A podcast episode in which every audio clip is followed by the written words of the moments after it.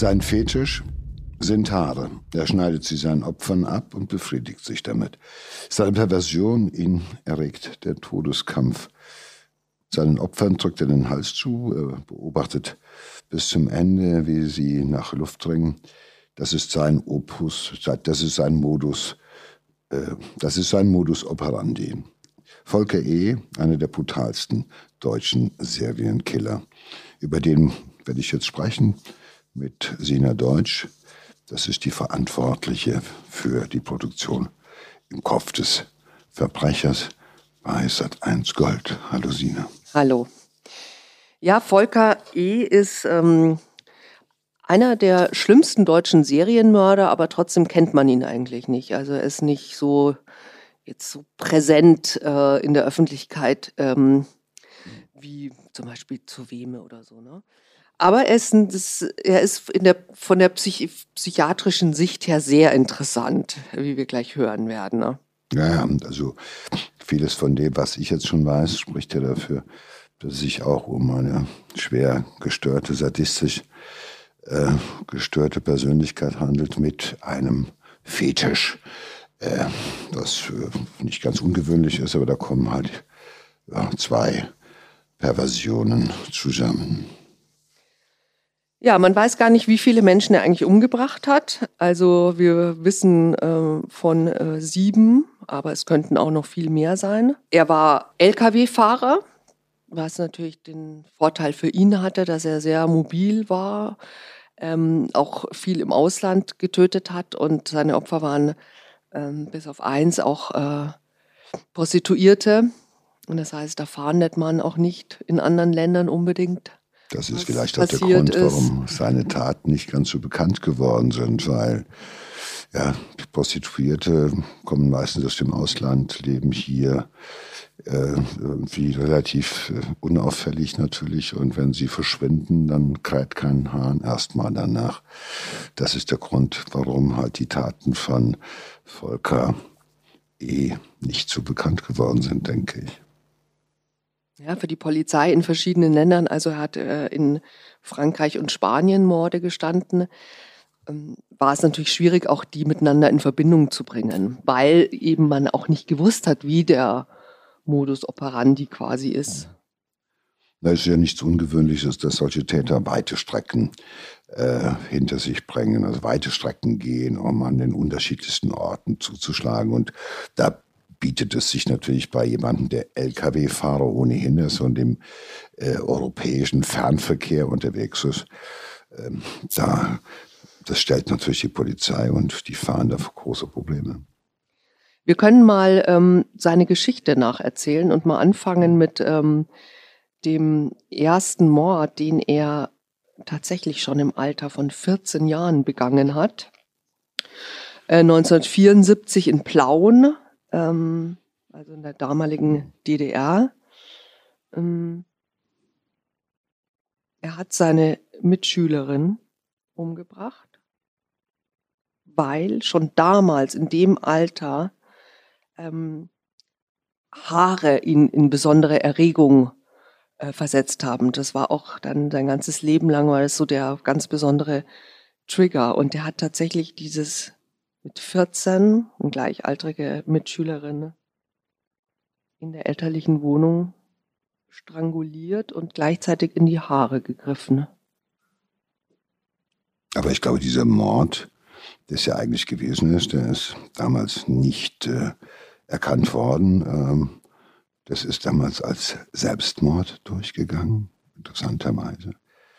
Also wenn die eine 14-Jährige ums Leben kommt, hätte man sich etwas äh, besser gewünscht im Hinblick auf die Fahndung. Aber es ist in der DDR nicht ganz ungewöhnlich gewesen, dass man in den Zeiten gesagt hat, bei uns in der DDR gibt es keine Perversen, bei uns in der DDR gibt es keine Sexualmorde.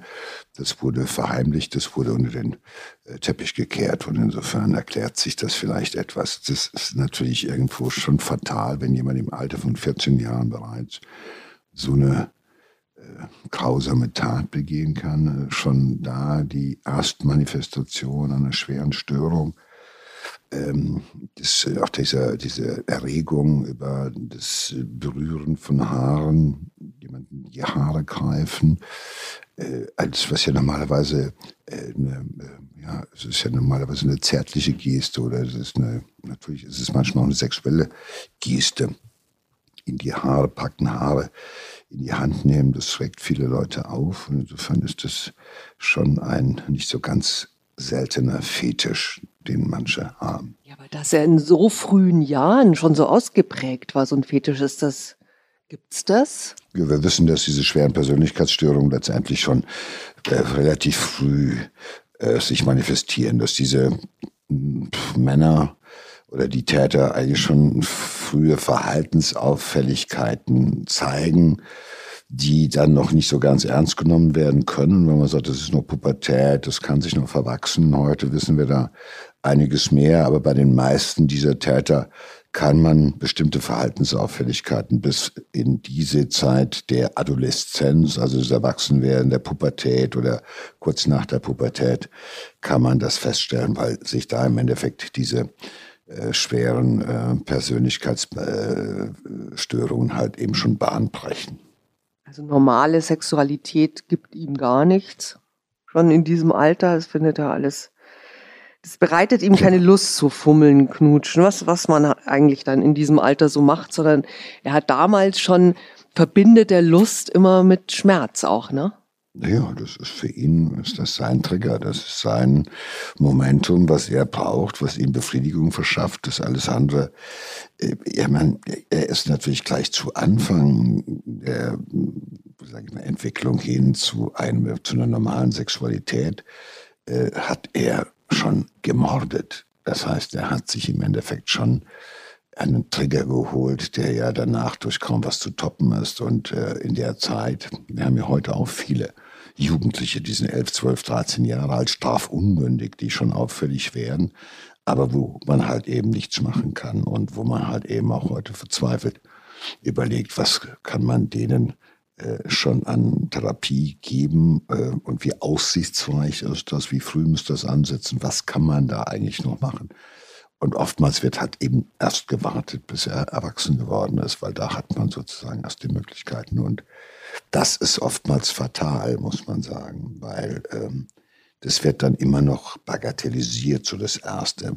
Und er hat halt Glück gehabt, der erste Mord, der vielleicht noch sein Leben hätte dramatisch ändern können, also im Sinne, dass man hätte das entdecken können, sollen und dann halt eben was machen können. So ist er unbehelligt davongekommen und ähm, sucht weiter nach dem nächsten Kick. Ja, die nächsten Jahre ist er auf Frauenjagd gegangen. Also er hat äh, seine Opfer ähm, am Leben gelassen, erstmal. Ähm, hat sich immer auch so den gleichen Typus Frau gesucht, also jung, attraktiv und natürlich mit langen Haaren. Und ähm, er sagt selber so, er hat ungefähr 30 Frauen und Mädchen hat er in dunklen Parks aufgelauert, sie bewusstlos gewürgt und vergewaltigt.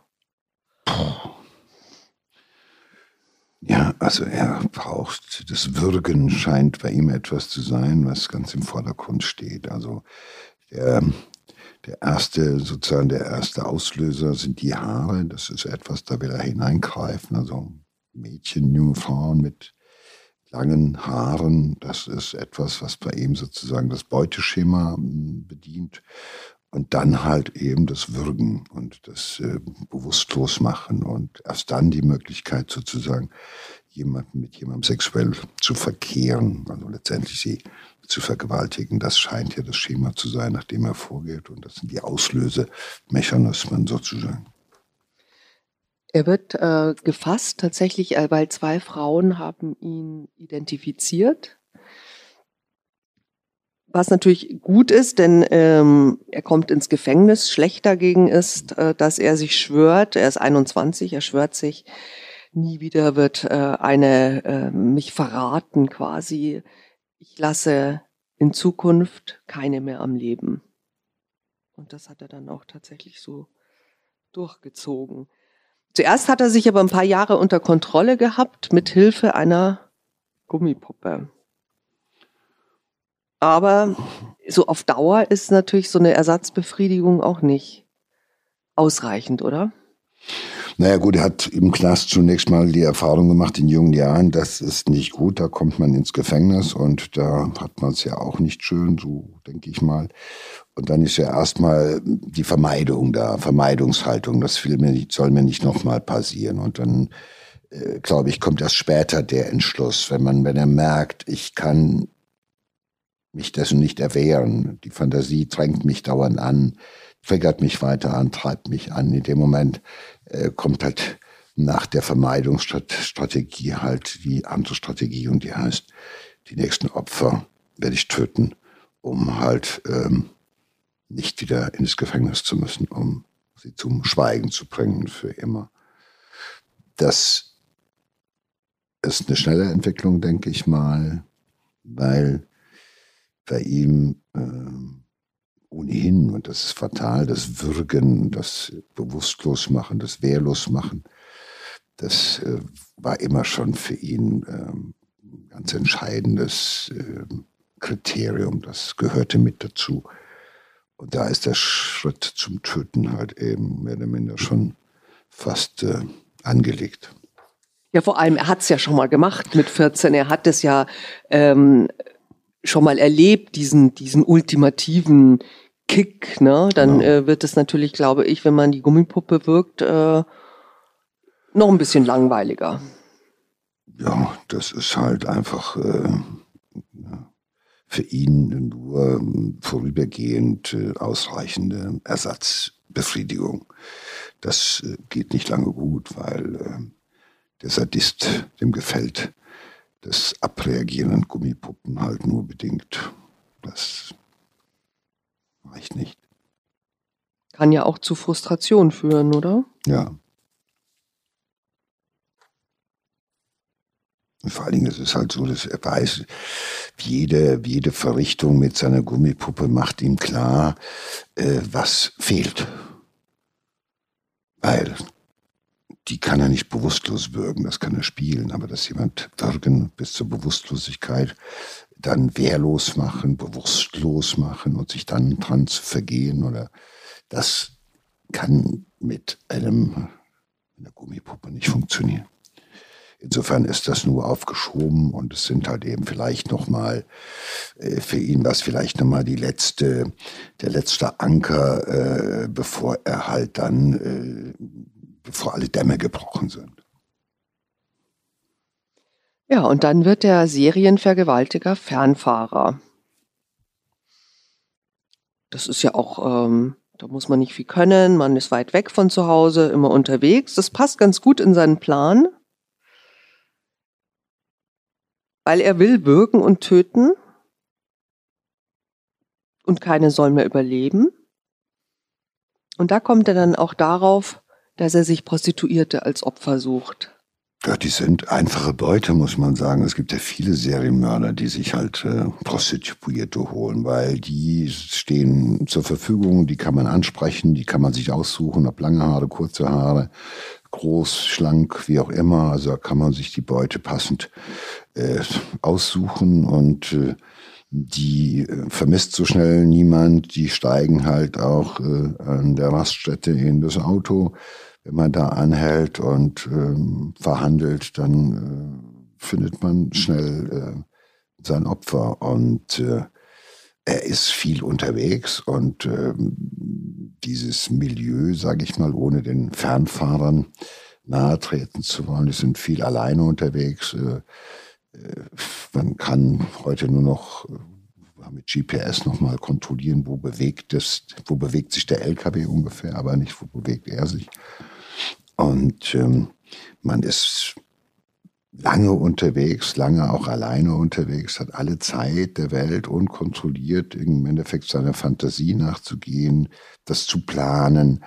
Der Druck wird immer größer. Man sitzt dann auf diesem LKW und fährt durch, die, durch den Tag und durch die Nacht und im Hirn, da läuft die Fantasie und äh, irgendwann fängt man an zu suchen. Dann kennt man die Plätze, dann hat man den Plan, dann kommt man da wieder vorbei. Und dann gibt es die Pausen, in denen er wieder zuschlägt.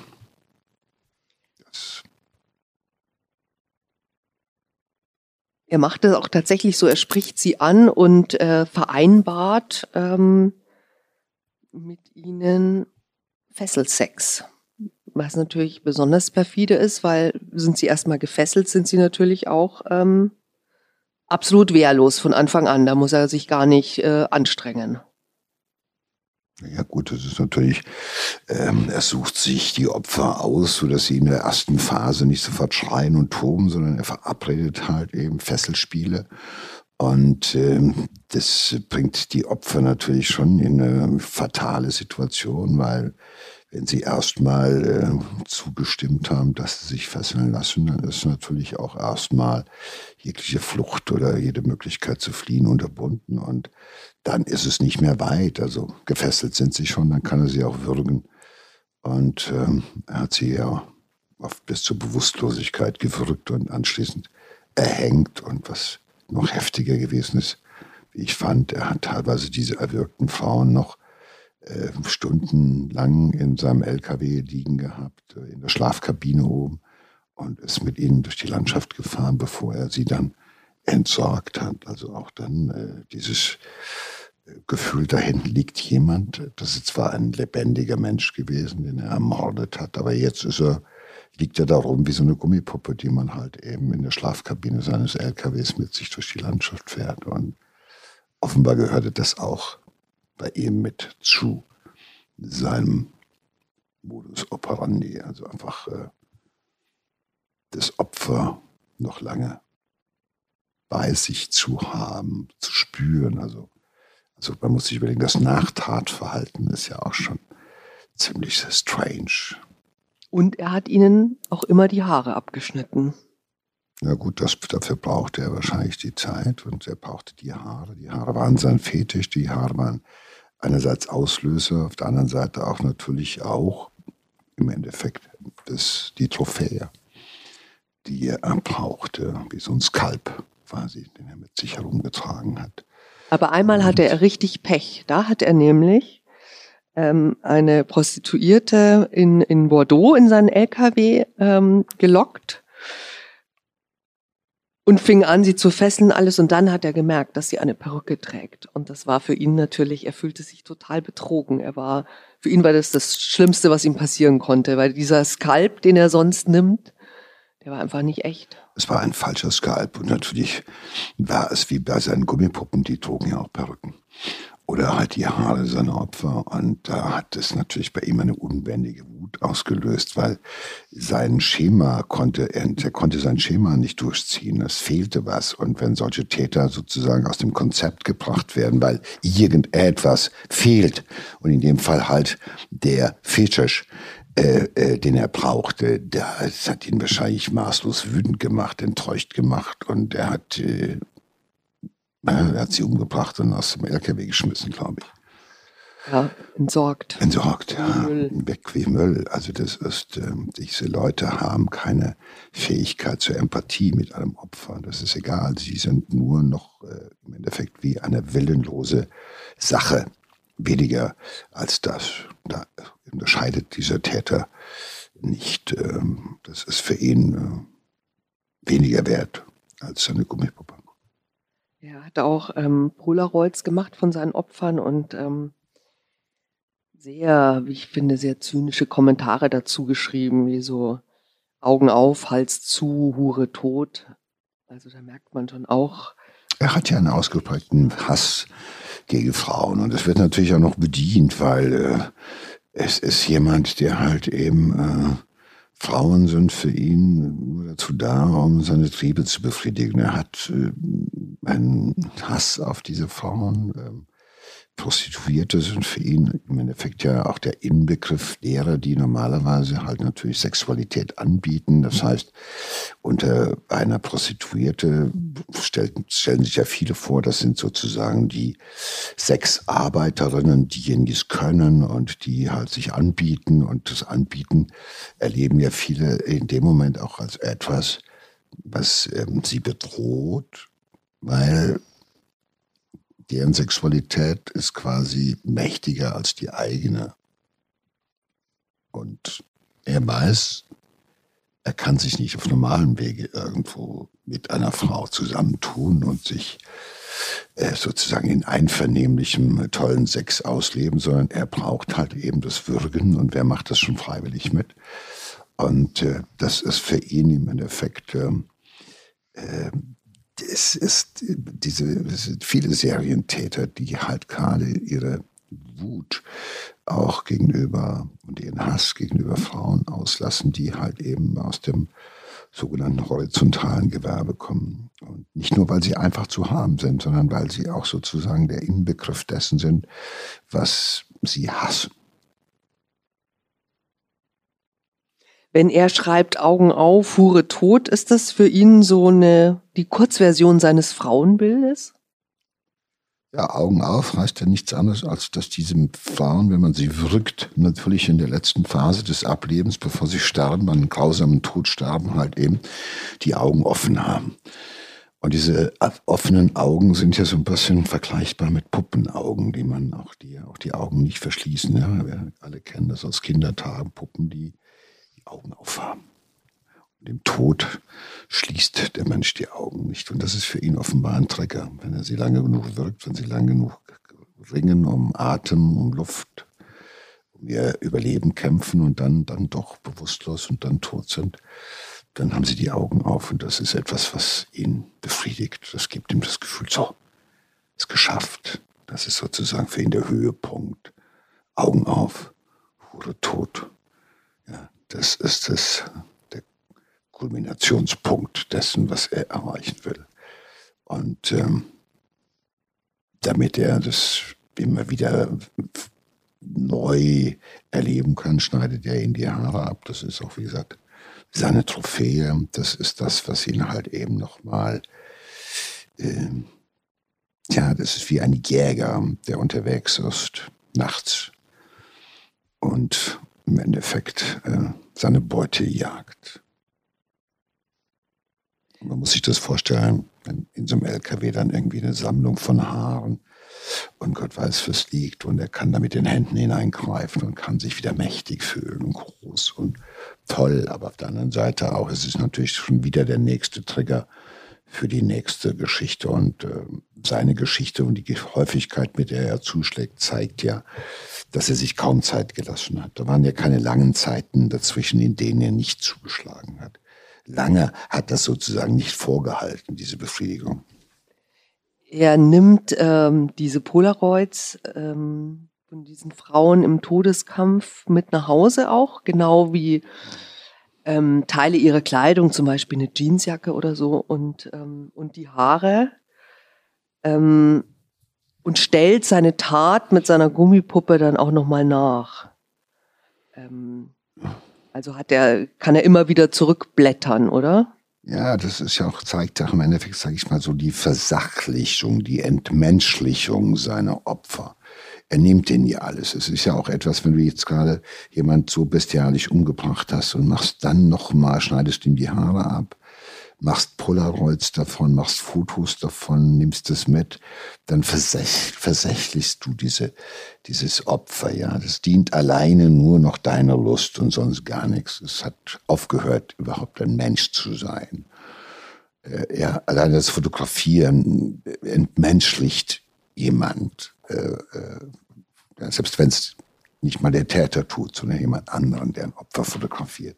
Der nimmt ihm ja jede Würde, jedes jede, alles. Und das ist das, was er tut. Er nimmt ihnen nicht nur das Leben, er nimmt ihnen jegliche Würde, er nimmt ihnen alles und er entmenschlicht sie und spielt das Ganze dann nochmal mit seiner Puppe nach, für was ihm wahrscheinlich mindestens genauso viel Vergnügen bereitet hat wie das Morden dieser Prostituierten.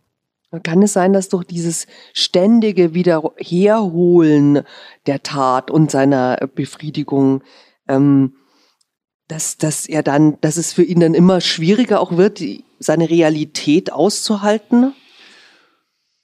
Ja, das ist, er ist dauernd unterwegs. Er hat ja, soweit ich das weiß, keine Familie oder sonst was. Er ist unterwegs. In dem LKW ist im Endeffekt der, the lonesome rider. äh, äh, auf der auf der Piste und ähm, das, das ist ja keine Beschäftigung, die dich in irgendeiner Weise permanent intellektuell fordert, sondern du musst geradeaus fahren, du musst steuern und kannst sozusagen deinen Tagträumen nachhängen, wie das viele von uns tun, wenn wir normal mit dem Auto unterwegs sind und so über vieles nachdenken und gucken. Und äh, das heißt, er wird immer im wahrsten Sinne des Wortes ein Getriebener sein. Er ist getrieben.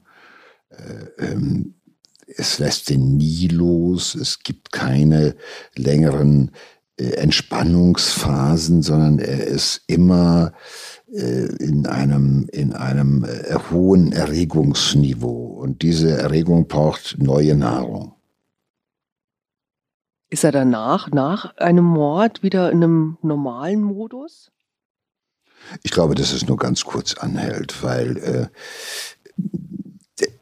das heißt, nach einem Mord, er mit der einen geht, fährt er spazieren zwei Tage lang, dann stellt er zu Hause oder wo auch immer, stellt er diese Szenen nochmal nach. Äh, das wird ihm ein, zwei Tage reichen, sich da mit den Haaren zu beschäftigen, die Bilder anzuklotzen und so weiter und so fort, weil äh, er ist viel unterwegs und er schlägt auch hochfrequent zu, aber so oft, wie er es äh, eigentlich bräuchte, schafft es halt eben nicht, Gott sei Dank.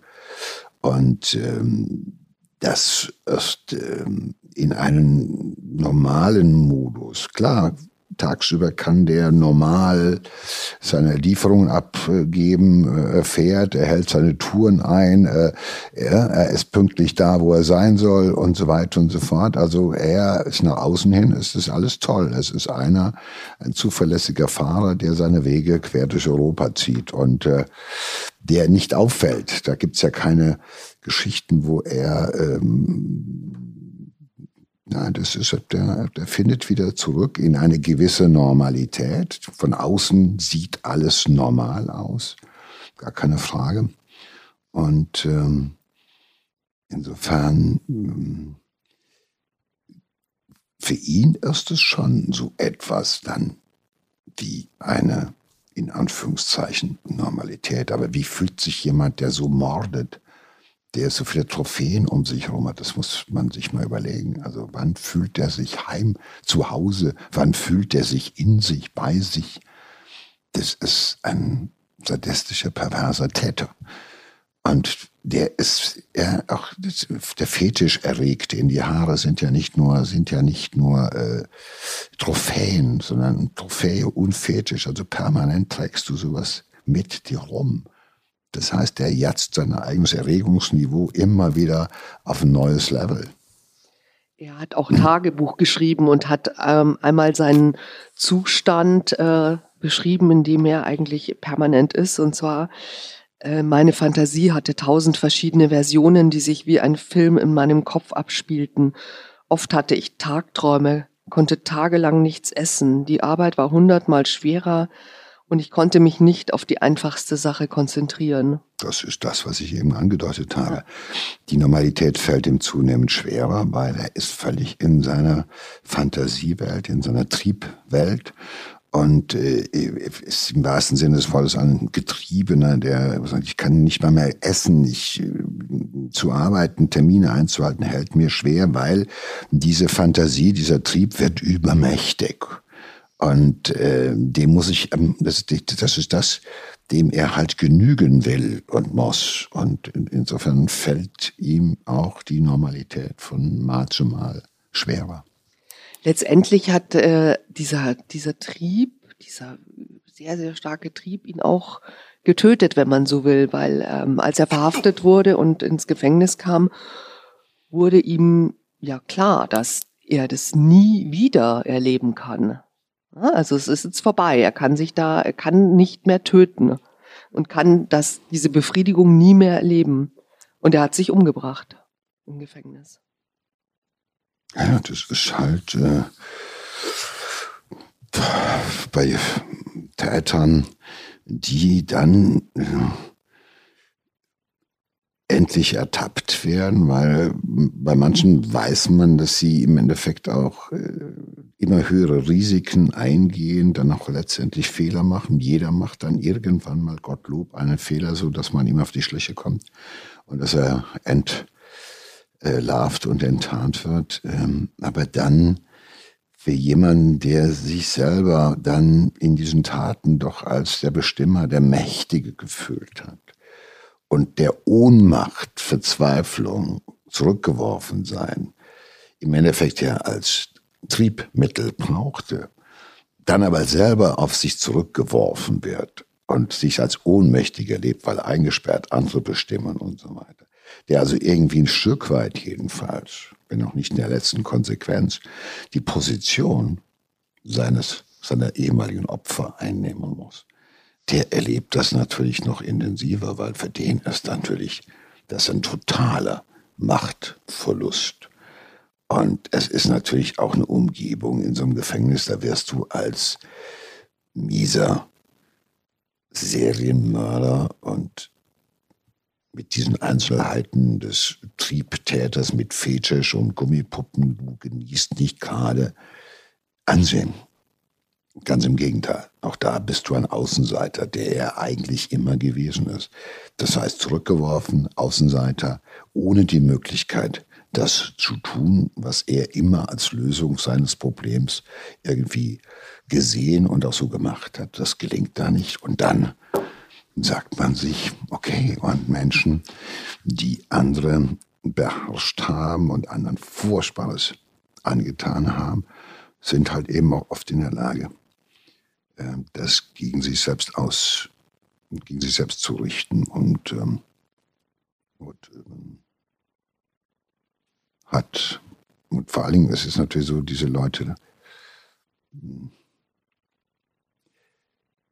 ja, dem wird alles genommen, so pervers das klingen mag. Aber wenn du einem Triebtäter, Serienkiller sozusagen die Waffe aus der Hand nimmst, wenn du ihm diese Möglichkeiten nimmst, dann bleibt was? Ein armes, kleines, perverses Häufchen Elend. Er hat sich das an seinem. Er, ja, aus. Das er hat sich, nicht aus. Er, er, es war an seinem Geburtstag, an seinem 48. Geburtstag hat er ähm, in seiner Zelle aus der Gardine einen Strick gedreht und sich erhängt. Gut, das ist die häufigste Todes-Selbsttötungsart in Gefängnissen, weil das, ist, das kann Gibt man. wahrscheinlich halt, auch nicht so viele andere Möglichkeiten. Ja, man ne? kann sich die Pulsadern aufschneiden, aber das Erhängen ist bei den Männern halt so häufig und die Tatsache, dass er es an seinem 48. Geburtstag macht, also irgendwie doch einige Jahre nachdem er schon eingeflogen ist und war schon, und der war schon eine gewisse Zeit im Gefängnis. Und irgendwann ist es natürlich auch sowas wie eine Bilanzierung, eine Bilanz zu ziehen. Wo gehe ich hin? Wie lange dauert das noch? Was belästigt mich? Meine andere Fantasie? Alles wird kontrolliert. Was bleibt ihm übrig? Kann, er kann im Endeffekt nur noch sich hinsetzen und vielleicht die nächsten Taten zu Papier bringen. Mit seiner Fantasie bleibt er erstmal da allein. Mit wem soll er sie austauschen? Da gibt es keine, keinen, der ihm zuhört.